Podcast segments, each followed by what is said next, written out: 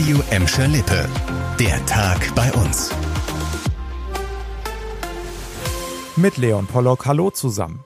Früher oder später musste es ja quasi soweit sein. Kurz vor Weihnachten ist die Omikron-Variante des Coronavirus auch bei uns angekommen, und zwar in Bottrop. Die Stadt hat heute bestätigt, dass die neue Variante bei einem Kita-Kind nachgewiesen wurde. Das Kind zeige Symptome, sei aber nicht schwer erkrankt. Die Bottropper Kita bleibt jetzt erstmal geschlossen. Aktuell werden Abstriche bei allen Kontaktpersonen gemacht.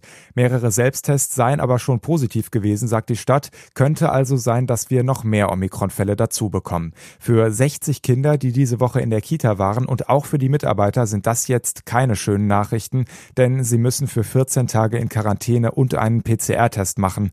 Wo genau sich das Kita-Kind mit Omikron angesteckt hat, ist nicht bekannt. Omikron ist also da in Gladbeck, Bottrop und Gelsenkirchen. Das Impfen, das geht weiter, jetzt auch für die Jüngsten. Denn ab heute werden in den Impfzentren bei uns auch Kinder gegen Corona geimpft. Die ersten Termine für 5- bis 11-Jährige waren schnell vergeben. In Bottrop haben schon über 700 Eltern ihre Kinder angemeldet, in Gelsenkirchen fast 300. Parallel haben auch viele Kinderärzte bei uns mit Corona-Impfungen begonnen. Die Ständige Impfkommission empfiehlt die Impfung für 5- bis 11-Jährige mit Vorerkrankungen oder mit besonders gefährdeten Angehörigen. Auf Wunsch und nach ärztlicher Beratung können aber alle Eltern ihre Kinder gegen Corona impfen lassen. Zum Beispiel geht das in der Emscher Lippe Halle, da hat das Gelsenkirchener Impfzentrum heute wieder aufgemacht. Aktuell können 480 Erwachsene pro Tag geimpft werden. Kommende Woche soll das Angebot nochmal verdoppelt werden, sagt der Leiter des Impfzentrums Ansgar Stening.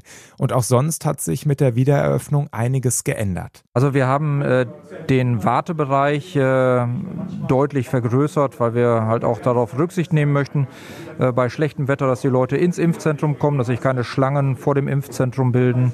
Ähm, und wir haben natürlich mit den Boosterimpfungen wahrscheinlich einen deutlich größeren Durchsatz zu erwarten, als wir das beim Impfzentrum 1.0 hatten. Auch an den Feiertagen hat das Impfzentrum geöffnet. Den Link zur Terminbuchung findet ihr auf radioemscherlippe.de. Er hat in seiner Apotheke in Bottrop gepanschte Krebsmedikamente an Patienten verkauft, um die Krankenkassen zu betrügen. Die Opfer des bundesweit bekannt gewordenen Apothekerskandals, die warten bis heute auf eine Entschädigung. Denn Mord oder Körperverletzung konnten dem Apotheker nicht nachgewiesen werden. Jetzt will der NRW-Landtag 10 Millionen Euro bereitstellen, nicht als Entschädigung, aber als Anerkennung des Leids und Ausdruck der Verbundenheit, wie es offiziell heißt. Das haben CDU und FDP im NRW-Landtag durchgesetzt. Das Geld wird im Haushalt für 2022 eingeplant. Annika Bönig mit den Hintergründen. Seit fünf Jahren kämpfen die Opfer des Skandals um gepanschte Krebsmittel aus einer Bottropper Apotheke für eine Entschädigung. Rechtlich ist ein finanzieller Anspruch schwierig, weil dem Apotheker nie nachgewiesen werden konnte, dass Krebspatienten durch ihn körperlich zu Schaden gekommen oder gestorben sind. CDU und FDP haben deshalb im Landeshaushalt 10 Millionen Euro als Zuschüsse eingeplant. Sie sollen den Opfern und Angehörigen als Anerkennung des Leids zugutekommen. Wie genau das Geld verteilt wird, ist noch nicht bekannt.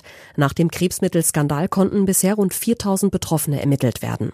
Die Schalker können morgen Abend beim letzten Spiel des Jahres gegen den HSV wieder auf ihren Trainer Dimitrios Gramotzis zählen, der von seiner Corona-Erkrankung genesen ist. Weiter fehlen wird allerdings Stürmer Simon Terodde. Freuen wird er sich aber bestimmt trotzdem, denn der 33-Jährige ist heute zum NRW-Spieler des Jahres ausgezeichnet worden.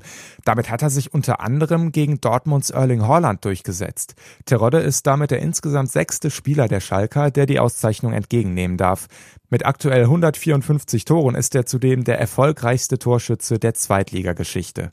Das war der Tag bei uns im Radio und als Podcast. Aktuelle Nachrichten aus Gladbeck, Bottrop und Gelsenkirchen findet ihr jederzeit auf radioemschalippe.de und in unserer App.